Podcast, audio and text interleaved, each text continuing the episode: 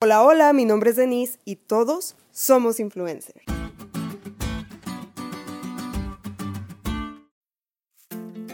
Les quiero confesar un deseo que tuve esta cuarentena. En mi mente soñadora dije, ¿y si me hago influencer para generar dinero desde mi casa? Pero luego recordé que ni soy buena con los videos, no tengo fans y las cámaras no son lo mío, así que se me pasó. Muchos pensamos en la comodidad de ganar dinero desde nuestra casa y haciendo lo que regularmente hacemos, estar en las redes. Bueno, ustedes no, ustedes son buenos. Pero percibiendo un sueldo bastante atractivo. Lo más interesante de los influencers no es el sueldo, sino la cantidad de gente que lo sigue y que lo sigue bien. Producto que promocionan, producto que los seguidores necesitan comprar.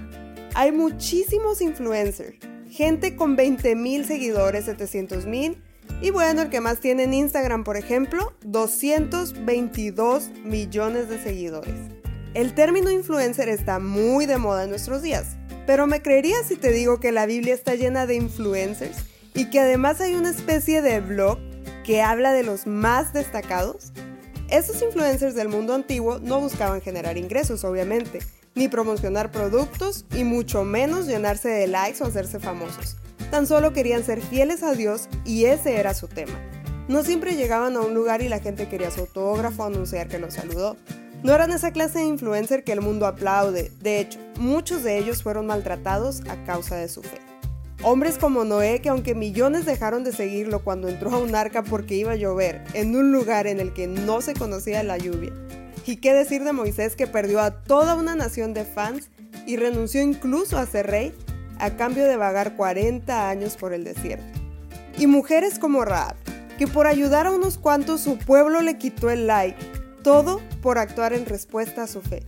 En su momento seguro pensaban que no tenían influencia sobre nadie, pero gracias a su fe que dio testimonio de su Dios, hoy miles de años después, tú y yo queremos ser seguidores de Jesús, el autor y consumador de la fe de estos influencers.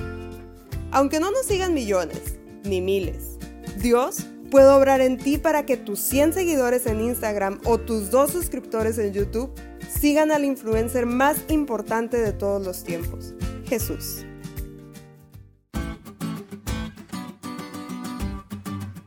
¿Te diste cuenta lo cool que estuvo la lección? No te olvides de leerla y compartir este podcast. Es todo por hoy, pero mañana tendremos otra oportunidad de estudiar juntos.